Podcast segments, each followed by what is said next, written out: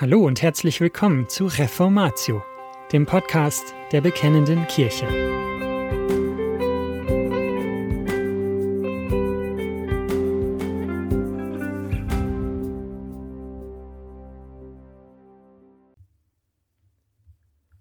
Zum Buch Hiob, Teil 2 Im ersten Teil der dreiteiligen Serie wurde das Buch Hiob aus der Perspektive Gottes untersucht.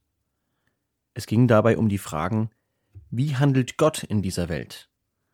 Was sagen die im Buch Hiob geschilderten Ereignisse über Gott aus? Dieser Artikel beschäftigt sich mit der Perspektive Hiobs. Hier bestimmt uns die Frage, wie soll ein gottesfürchtiger Mensch reagieren, wenn ihn Leid trifft? Während es im ersten Teil um die mehr theologische Frage ging, untersucht dieser Artikel die existenzielle Ebene. Inwiefern liegt es nahe, das Buch Hiob aus dieser Perspektive zu betrachten? Diese Frage ist mit Aussagen aus diesem Buch selbst zu beantworten. Zunächst betont der Erzähler in den ersten zwei Kapiteln die Reaktion Hiobs. Auch die Dialoge mit den Freunden haben die Haltung von Hiob im Fokus in den Kapitel 4 bis 31. Und schließlich gehen Elihu, Kapitel 32 bis 37 und Gott selbst, Kapitel 38 bis 41, auf Hiobs Aussagen und Denken ein. Hiobs Verhalten in seinem Leid ist also das wiederkehrende Thema im Buch. Ebenso betont das Neue Testament das vorbildliche Verhalten Hiobs in Jakobus 5 bis 11. Das Buch aus dieser Perspektive zu untersuchen liegt also auf der Hand. Als Leser wird von uns verlangt, uns in Hiob hineinzuversetzen und von ihm zu lernen. Was aber genau können wir von Hiob lernen? Inwiefern ist er dem heutigen Leidenden ein Vorbild? Diese Fragen führen uns zum Anfang des Buches Hiobs zurück. Die zentrale Frage stellt Satan an Gott in Hiob, Kapitel 1, die Verse 9 bis 11. Ist Hiob etwa umsonst so gottesfürchtig? Hast du selbst nicht ihn und sein Haus und alles, was er hat, ringsum hegt? Das Werk seiner Hände hast du gesegnet, und sein Besitz hat sich im Land ausgebreitet. Strecke jedoch nur einmal deine Hand aus und taste alles an, was er hat, ob er dir nicht ins Angesicht flucht? Diese Fragestellung Satans löst Hiobs Leiden aus und führt zu der sich anschließenden Diskussion. Die Frage, die im Raum steht, lautet, wird Hiob diesen Vorwurf Satans widerlegen? Wird Hiobs Reaktion auf das Leid beweisen, dass er Gott umsonst dient? Besteht Hiob diesen Test? Die entscheidende Frage im Buch Hiob lautet also nicht, warum leidet Hiob? Der Fokus liegt auf der Frage, ob Hiob rechtschaffen bleibt, auch wenn er leidet. Das Buch will nicht Gründe dafür liefern, warum der Mensch leidet, sondern Argumente für den Glauben an Gott, und zwar selbst dann, wenn er leidet. Das Zeugnis des Neuen Testaments über Hiob macht klar, dass Hiob diesen Test bestanden hat und Gott tatsächlich umsonst gedient hat. Jakobus erinnert seine Leser, vom Ausharren Hiobs habt ihr gehört in Jakobus 5, Vers 11. Liest man allerdings das Buch Hiob selbst, fragt man sich, ob Hiobs Umgang mit seinem Leid wirklich als vorbildlich zu bezeichnen ist. Indem wir nun die Entwicklung im Buch Hiob verfolgen, soll uns die Vorbildlichkeit Hiobs vor Augen treten. Erstens. Hiob bekennt sich zu Gott. Hiob Kapitel 1 und 2 Als Hiob eine Unglücksbotschaft nach der anderen erhält, zerreißt er sein Obergewand, schert seinen Kopf kahl und wirft sich mit dem Gesicht auf die Erde. Aber es kommt keine Anklage gegen Gott von seinen Lippen. Stattdessen spricht er die Worte, die häufig auf Beerdigungen zitiert werden. Der Herr hat's gegeben und der Herr hat's genommen, der Name des Herrn sei gepriesen. Hiob 1, 21.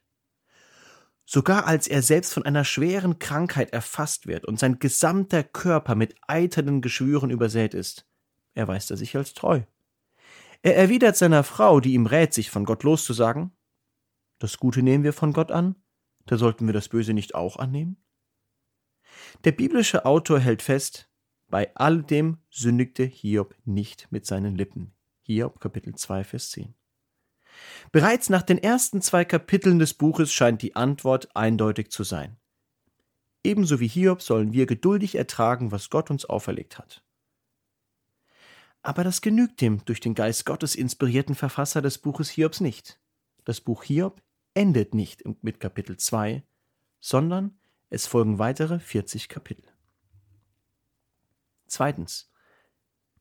Hiob beklagt sein Leben. Hiob Kapitel 3.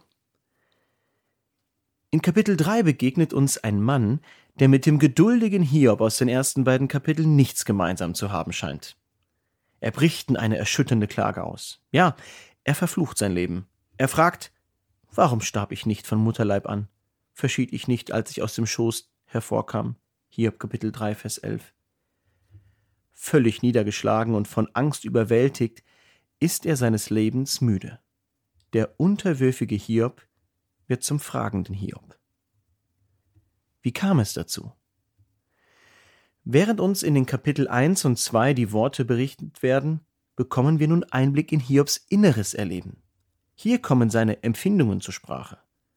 Kapitel 3 nimmt im Gegensatz zu den vorhergehenden Kapiteln eine andere Perspektive ein. Dazu kommt, dass zwischen den ersten beiden Kapiteln und Kapitel 3 eine gewisse Zeit vergangen ist die Hiobs Gemütslage beeinflusst hat. Hiobs Freunde waren angekommen, um Hiob zu begleiten.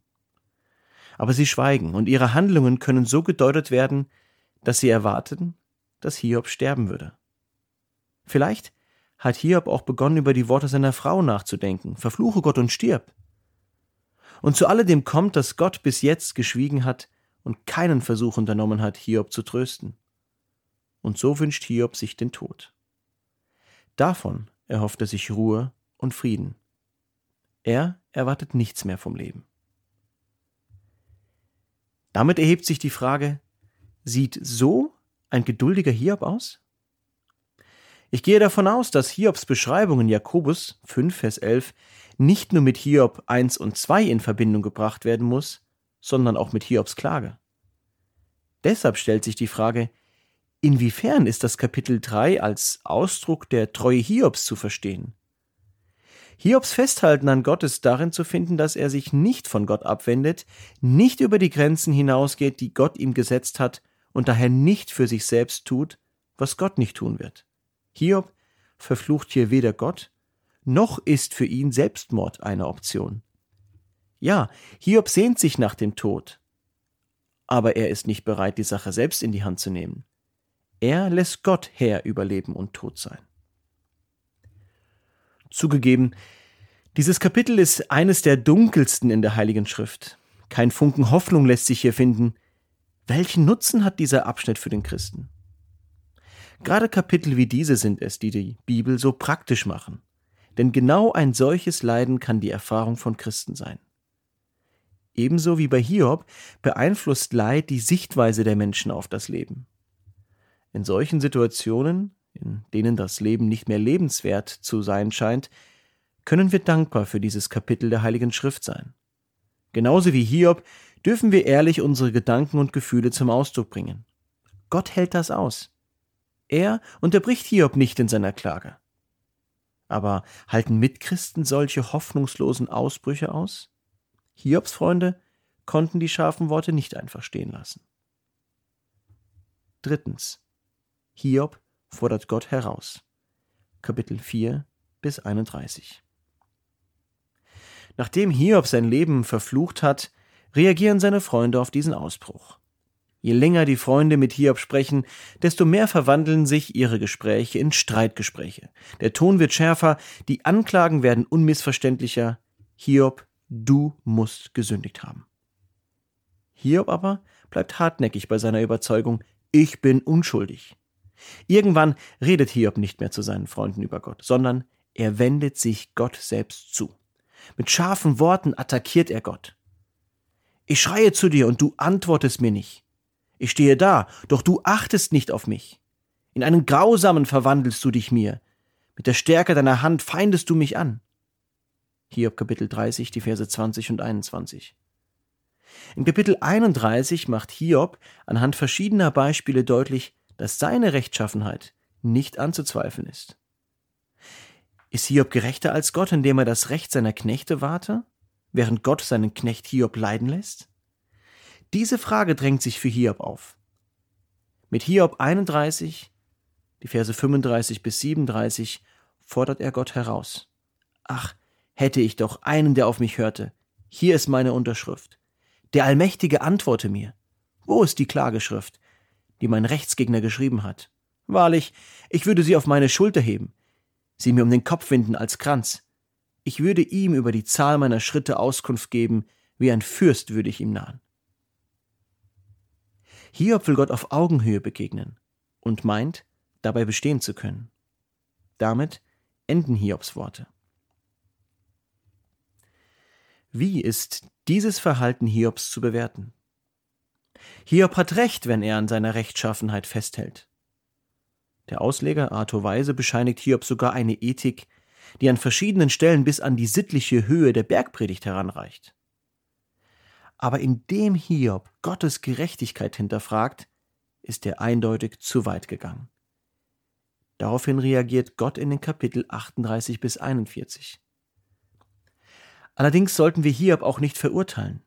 Menschen, die unermessliches Leid erfahren haben und Gottes Handeln nicht verstehen, halten Gott vielfach für ungerecht. Und sie verlangen Antworten auf ihre Fragen. Diese Reaktion auf Leid sollte uns nicht überraschen, auch wenn sie anmaßend erscheint. Tröstlich ist, dass uns die Geschichte Hiobs zeigt, dass Gott mit Hiob nicht an diesem Punkt stehen bleibt. Hiobs Aufbegehren hat zur Folge, dass Gott sich intensiv Zeit nimmt, um auf Hiobs Fragen einzugehen. Diese sind es, die Hiob zu einem wichtigen Schritt in seiner Gottesbeziehung führen. Viertens. Hiob demütigt sich. Hiob Kapitel 38 bis 42. Nachdem Gott eindrücklich zu Hiob gesprochen hat, kann Hiob nur antworten, siehe, zu gering bin ich. Was kann ich dir erwidern? Ich lege meine Hand auf meinen Mund. Einmal habe ich geredet, und ich will nicht mehr antworten. Und zweimal, und ich will es nicht wieder tun. Hiob Kapitel 40, Verse 4 bis 5.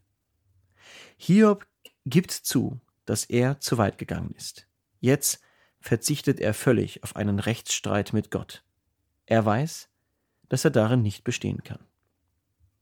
Doch Gott setzt zu einer zweiten Rede an. Und dann erkennt Hiob, ich habe erkannt, dass du alles vermagst und keinen Plan für dich unausführbar ist. Wer ist es, der den Ratschluss verhüllt ohne Erkenntnis? So habe ich denn meine Meinung mitgeteilt und verstand doch nichts, Dinge, die zu wunderbar für mich sind und die ich nicht kannte. Höre doch, und ich will reden. Ich will dich fragen, und du sollst es mich wissen lassen. Vom Hörensagen hatte ich von dir gehört, jetzt aber hat mein Auge dich gesehen. Darum verwerfe ich mein Geschwätz und bereue in Staub und Asche. Hiob Kapitel 42, die Verse 2 bis 6. Hiob erkennt Gottes Position als Herrscher der Welt und über sein Leben an. Auch wenn Hiob immer noch nicht Gottes Handeln versteht, ist er bereit, sich der Herrschaft Gottes anzuvertrauen. Seine Situation hat sich nicht verändert. Hiob lebt immer noch im Leid. Aber das ist ihm jetzt nicht mehr wichtig. Damit wird deutlich, dass Hiob Gott letztlich umsonst gedient hat. Er hat den Test bestanden. Er hat Satans Vorwurf widerlegt. Mit seinem eigenen Schuldspruch nimmt Hiob aber nicht grundsätzlich alle Aussagen zurück, denn Gott beurteilt Hiobs Rede über Gott als richtig wie wir in Hiob Kapitel 42, Verse 7 bis 9 lesen. Hiob erkennt jedoch, dass er mit seiner Forderung an Gott zu weit gegangen ist. Er erkennt, dass Gott ihm keine Rechenschaft schuldig ist.